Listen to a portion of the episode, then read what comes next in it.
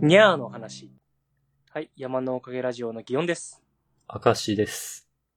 なんか最近よく聞くようになったことがあって、はい。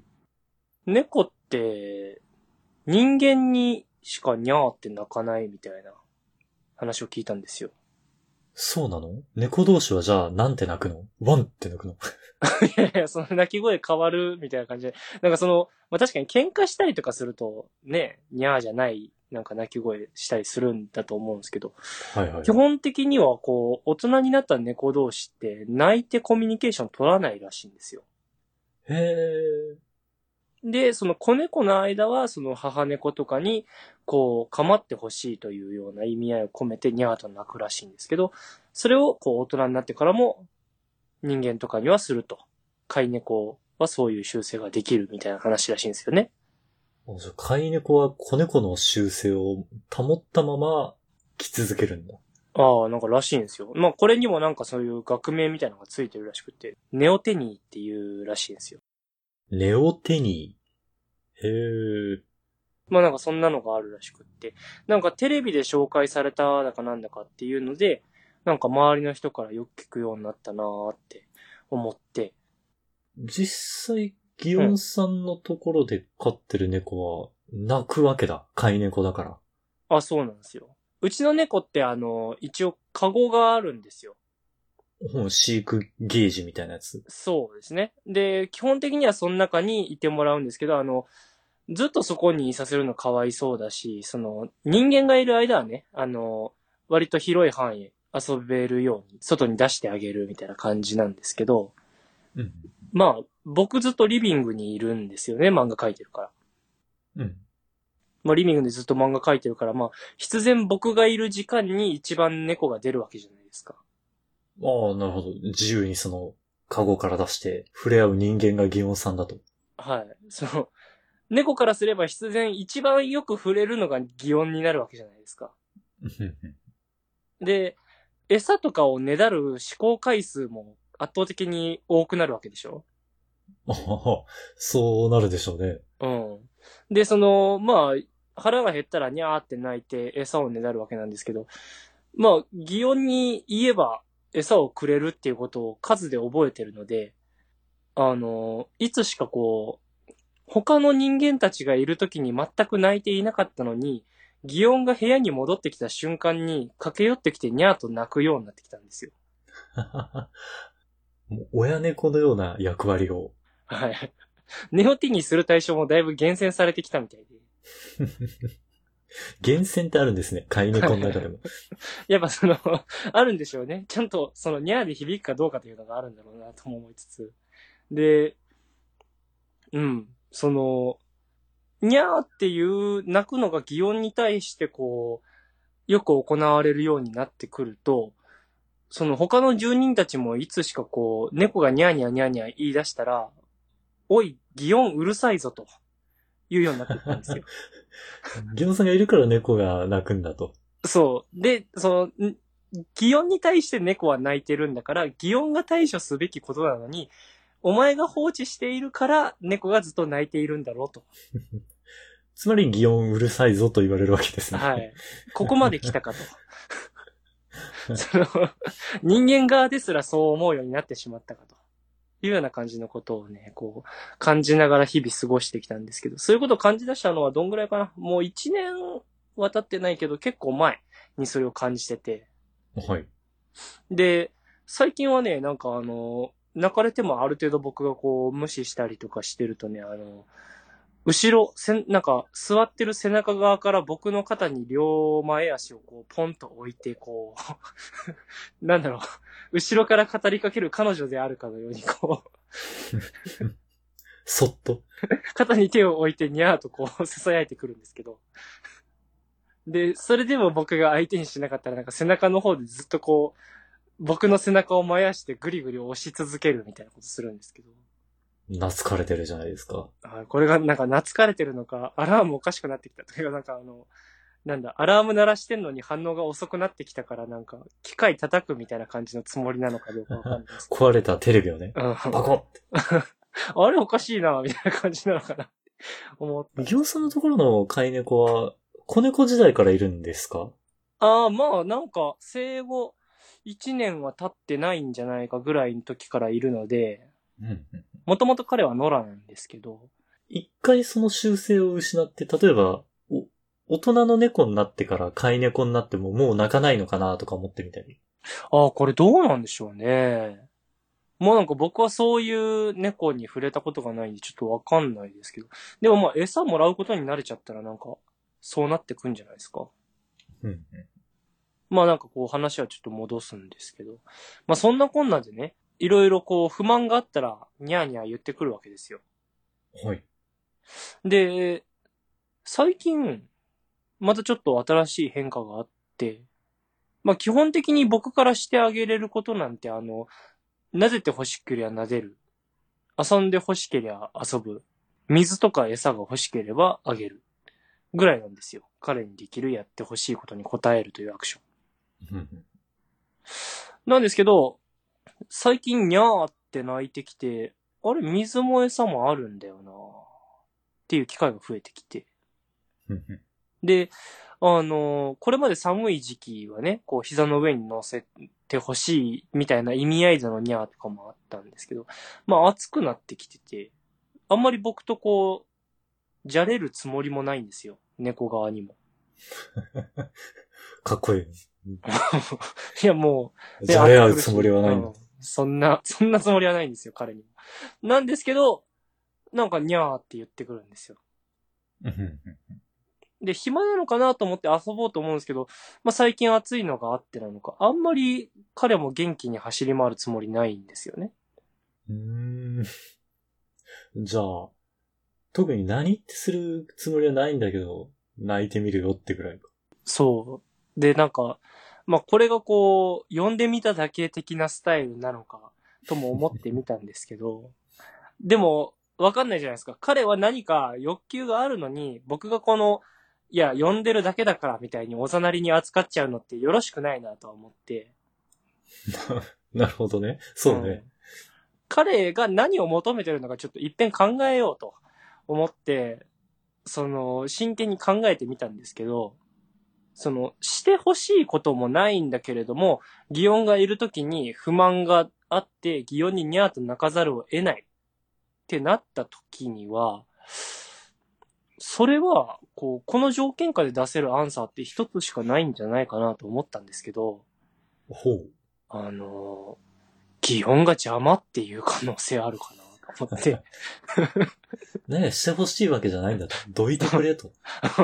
お前なんでずっとここに、うん他の奴ら仕事とか行ってんのになんでお前ずっとここにいるんだよって言われてるんじゃないかなと、こう、ふと思ってしまったという今回の話なんですけども、なんか、思ってみれば自分も、こう、うんなんですか、思春期とかに、あの、親とか特に用事なくても、なんかずっとこうリビングでくつろいでたりするじゃないですか。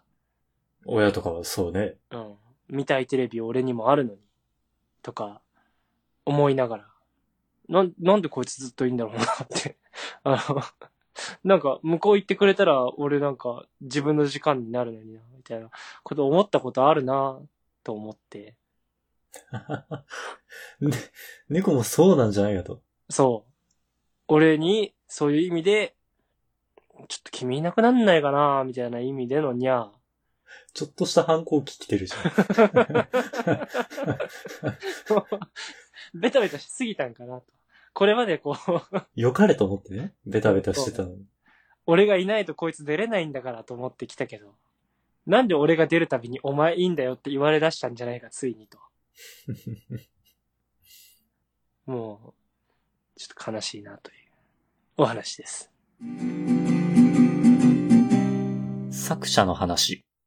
はい。山のおかげラジオの祇園です。明石です。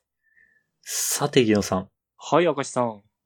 今回は、ハロー効果について話したいなと思って来たんですけれども。はあ、ハロー効果。どんなやつでしたっけああ、多分聞いたら、あ、それねってなるかもしれない。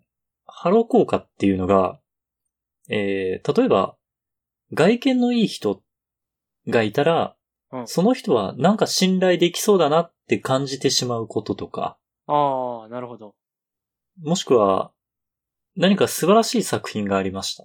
うん素晴らしい曲がありました、絵がありました、漫画がありましたってなった時に、うん。これを作った人っていうのもうん。素晴らしい人なんだろうなって思ってしまうとか、ああ、まあでもあるよね。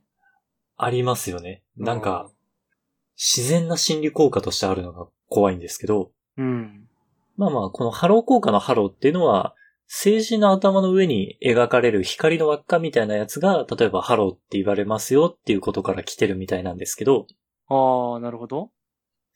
まあ、こういうふうになんか、象徴的な一部のものだけを見て、その他全体についてもきっとその一部と同じなんだろうなっていうふうに感じてしまうと。うん。で、このハロー効果、多分日常の中にも潜んでて、うんきちんとそこは区別していかないと、危ないなって思ったんですよ。この心理効果を知った時にね。ああ、まあね。まあ、良くも悪くも働きますか。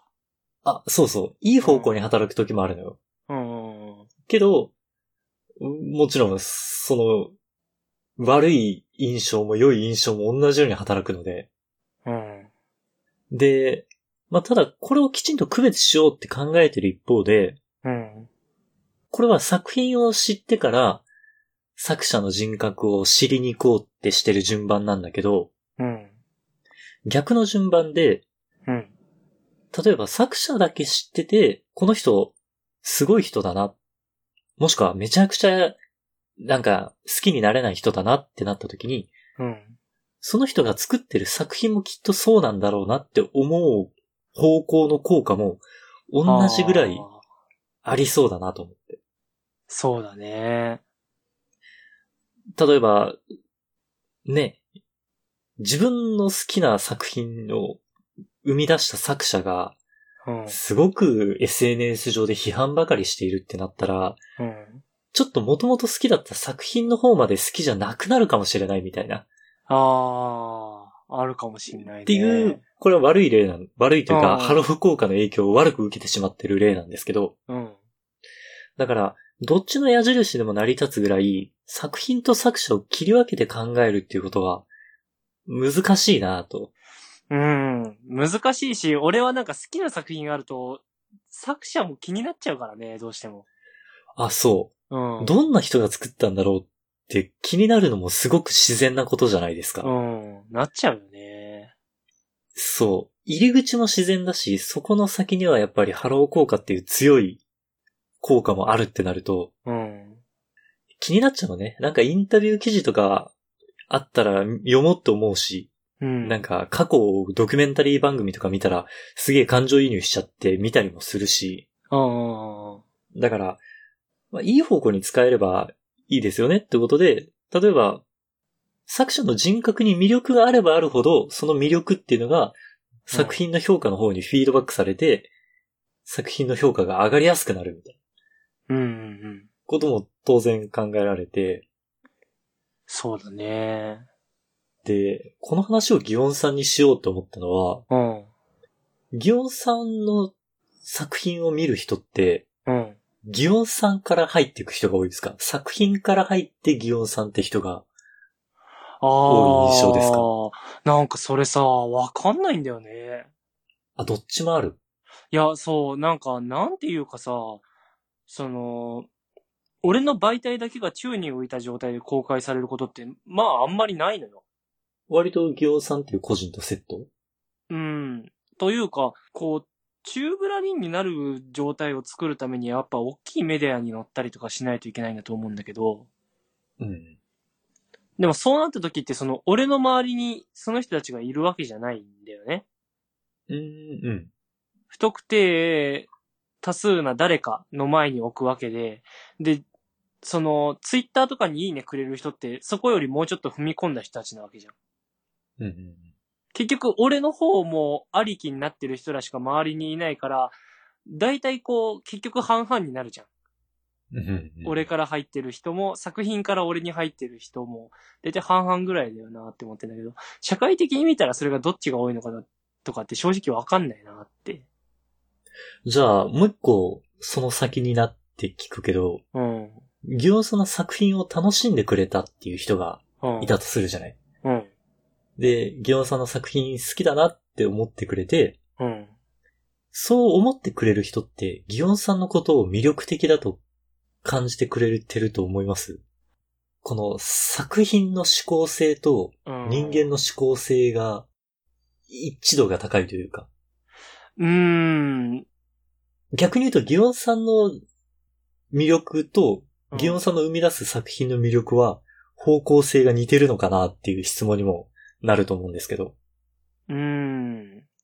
いや、どっかではあると思うしなぁとは思うんだけど、相手がどこを好きになってくれるかって難しくってさあんまりそういう声ってギオンさんには届かないのか。っていうか、だよっぽどさ、なんか、ビビってきた人しかコメントしてなんてくれないじゃない。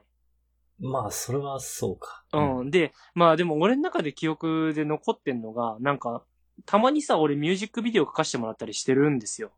うんうん。してるって、まあ継続的にやれてるというか、まあちょこちょここれまで書いてきたみたいな感じなんだけど、それからこう、自分のツイッターにコメントくれるようになった人が、俺に対して、あの、あ、すごい人だって前に言ってくれた人がいて、はい。その俺の投稿を見たのが何回目かぐらいの時に、あ、あれ書いてたすごい人だみたいな意味合いで言ってくれたんですけど、うんうん作品しか見てないわけじゃない、その人は。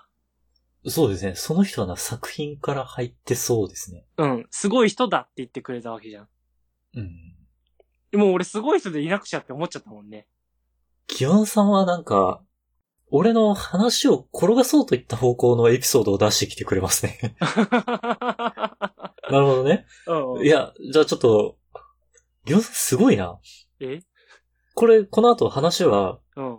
今 SNS を通じてどんな人でも作品を公開できる時代じゃないですか。そうだね。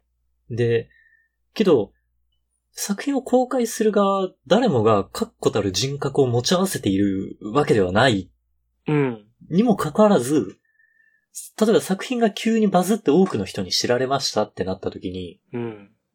これまでは作者の人格が作品を生み出していたはずなのに、うん。作品の認知度と作者の認知度の乖離が大きくなりすぎて、うん、作者の人格が作品から影響されてしまう。いやー、あると思うわ。うん。ある、あるっていう印象なので。あると思うし、なんだろう。どっちかって言ったら、人格が変わっていくっていうよりも、なんかそういう人間として振る舞わなきゃみたいな。それがた、だから、いわゆる、芸能人として売れた時にこういうキャラで売れたみたいな話だと思うのよ。はいはい。この間テレビでね、うん。 M1 で活躍したペコパが、うんうんうん。人を傷つけない漫才だという評判でうん。話題になりましたみたいうん。な。それの評判でちょっと、ああ、俺そう、そういう笑いやらないといけないのか、みたいな風に悩んでます、みたいなことを言ってて。うん。いや、そうだよな。いや、と思うんだよね。もう見られ方というか、あの、これは極端に言えば求められ方だと思ってて、その、うん。自分っていう等身大を出せる瞬間なんて多分、例えば、この擬音という人間を見た後に作品に触れるにしても、この人が擬音をどういう風に見てくれたんだながありきで多分始まるじゃない。うん、うん、うん。擬音等身大を見れたかって言ったらそうじゃなくってさ。やっぱ受け取り手一人一人のね、見方があるでしょうね、そこには。で、先輩として俺を見てくれた人がいるとしたら、俺はその人の前では多分ずっと先輩でいなきゃなと思うはずなんですよ。うん。ラグビー時代のうん。後輩とかの前では、多分先輩として振る舞うんでしょうね。俺より全然稼いでても多分一緒に飯に行ったらおごろうとか、なるべく考えようとは思うんだよ。うん、うん。なんかそうなるもんだなとも思ってるし、それは結果的に多分作品を書くってなった上でも周りにそういう人が増えれば、俺はその自分に対しての周りの目由来で作品も変わっちゃう気はしてて。あ、なるほどな。俺は、このハロー効果のせいでって思ったけど、うん。意外とやっぱ相手に応じて自分の振る舞いを変えるっていうのはもっと身近にありますよってことだね。なるほどね。うん。なんかいろいそうろあそうかる気はする。ただなんか、うん。でさ、その、いろんなもの、ビジネス書とかでも、なんか、前にその聞いたことあるのが、あのーなんだ、人は見た目が9割っていう言葉とかがあったりするんですけど、はい。うん。その、信用してもらっちゃえば言葉は響くわけだし、聞いてもらえるステージに立たないと言葉なんて響かないから、もう見た目が9割ですよね、みたいな。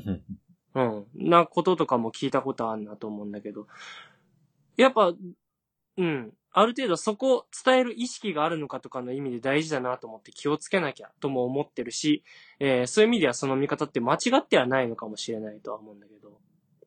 ただ、あれだよね。その、物事でどうしても偏った一部分しか見れないから、それはそう思います。うん。で、作品っていうものは、特にそれを偏らして作るものだと思ってて。うんだから、それはその人の中にある一部の部分ではあるかもしれないけれども、一部を加工して料理にしたものを味わわせてもらったぐらいの距離感なんだよなと。作者と作品との関係性ね。うん。で、まあそこのハロー効果で相手がいろいろ考えてくるんだろうけれども、まあそれはどうなんだろうね。別物として考えてねって俺から言うのもなんか違う気がしてるので、これはもう作者側になった人間はなんかそういうことあんまり言っちゃいけないのかなとかもいろいろ考えてて。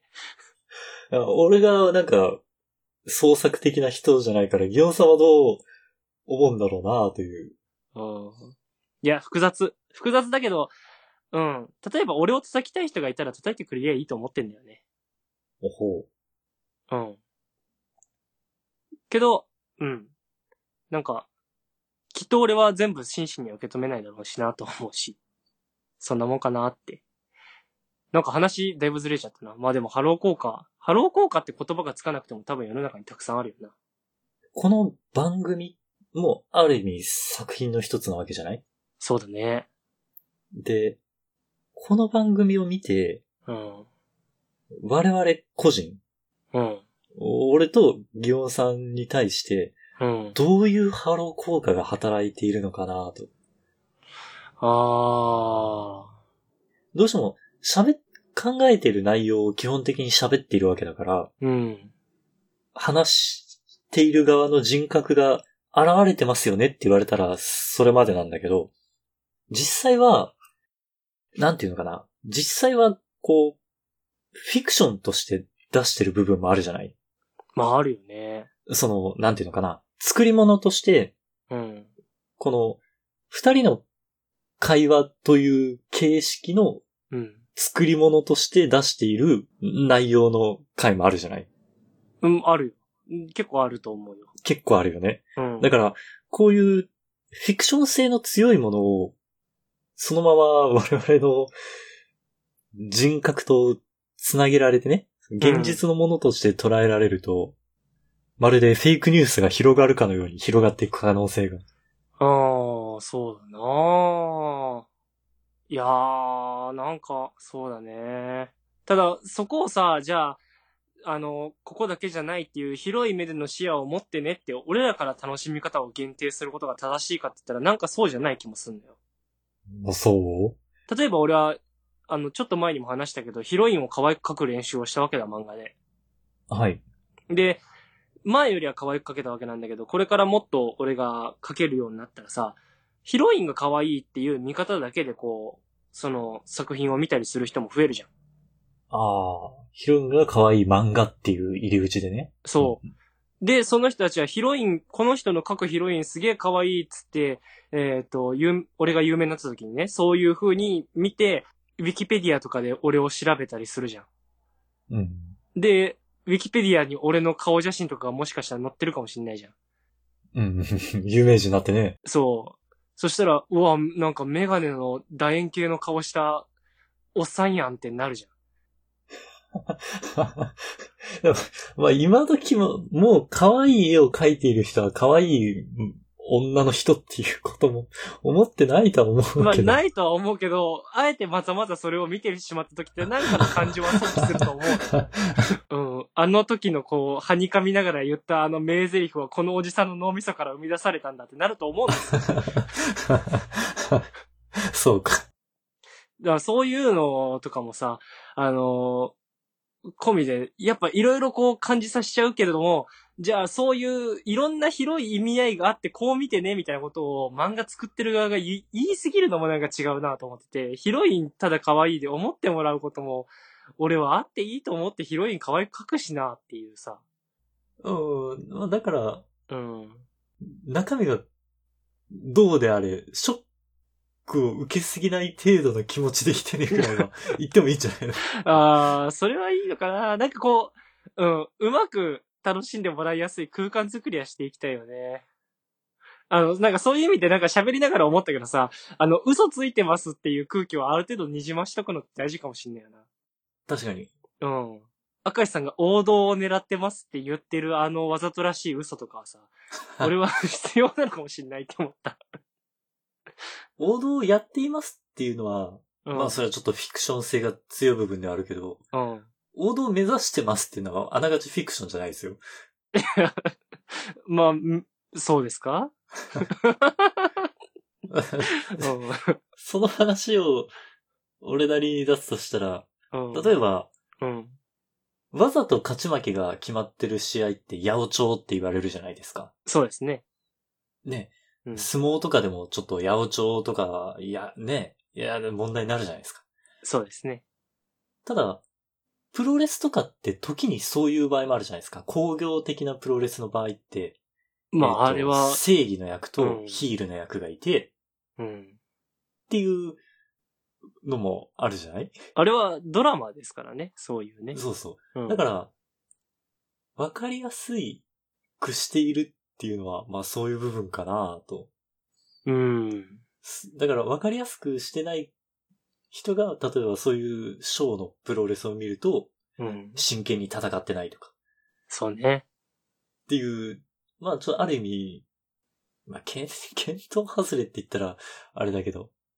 まあでも、これはあれか、プロレスがそうやって楽しむものみたいなのを確立してる側面があるから、こういう話になっちゃうのかな。まあ、それはあるかもしんないけどな。いや、だから、あれに嘘が入ってるよって分かりやすいから、プロレス楽しみやすいわけでしょうん。で、嘘が入ってる当たり前の中に、本気が入ってたりするから熱くなれるわけで。ああ、やっぱ本気はある程度重要ってことか。うん。けど、いつでも本気ですにしちゃうと堅苦しすぎるっていうのはあるかもしれない。で、その政治家とかが常に嘘言ってるよって言ってたら、たまにいいこと言うよねになると思うんだけど、政治家ってちゃんと正しいこと言わなきゃいけないっていうのがあるから、あいつ適当なこと言ってんじゃんって叩かれなきゃいけなくなるんだろうなとは思うよね。ああ、じゃあその話だと、うん。政治ニュースとかでさ、うん。見てる部分で、政治家が本気だなって思える場面ってあんまりああ、そうだね。ないね。すぐ浮く。あれ、自己保身の時とか本気感じますね。いや、それはもう、あれですからね。家族とかいろいろ大事にしなきゃいけない。もうかかってますからね、それはね。だからやっぱ、ああいうフィクションの中に本気をちゃんと混ぜるっていうのは大事だということですね。ギョンさん 悪い人だね。ギョンさん結構独白ね。ギョンさんも悪い男だね。あーまあそうだね。明石さんの前にこんな餌ぶら下げたんだから俺が悪いね、これはね。 それは飛びつくよな、それは。うん。本気の加減が大事と。そうだね。やっぱちゃんと。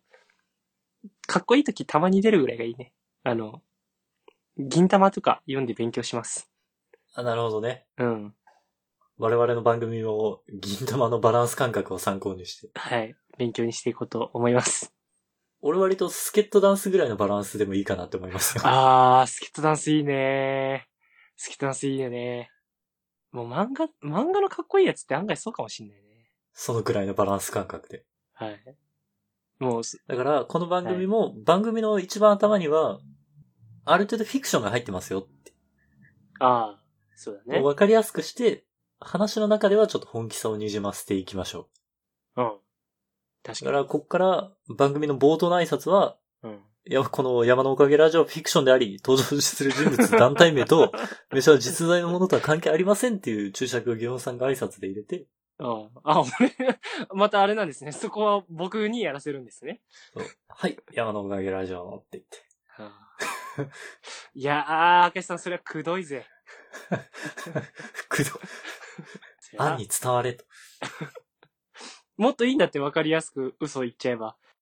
広く万人の幸せのために放送してますとか言えばいいん だから。公共のうん。最大幸福を祈るラジオ番で。組ですす。 なんか、なんか、壺とか買われそうですね。いいね。そんくらいわかりやすい方がいいかもしれないです。うん確かに。もうそういう路線で行こう、我々。もう適当言ってるぐらいで行こちょっと、次回から挨拶変わりますね。う。絶対僕変えないですけどね。という感じで話してきましたが、明石さん最後にお知らせお願いします。はい。この番組のツイッターアカウントを作成しました。アットマーク山のおかげで検索してくれたらヒットすると思います。山のおかげはローマ字で YAMANO。おかげは OKAGE ですね。で、このツイッターアカウントで番組のおまけ話とか更新情報をつぶやいていこうと思ってます。また、今回聞いてくださった方のね、感想をもらえたら嬉しいので、Gmail、こちらも Twitter アカウントと一緒で山のおかげ at gmail.com もしくはこの番組の Twitter のアカウントにコメントやリプライなど送っていただけたらとても嬉しいです。それでは、また次回。はい、さようなら。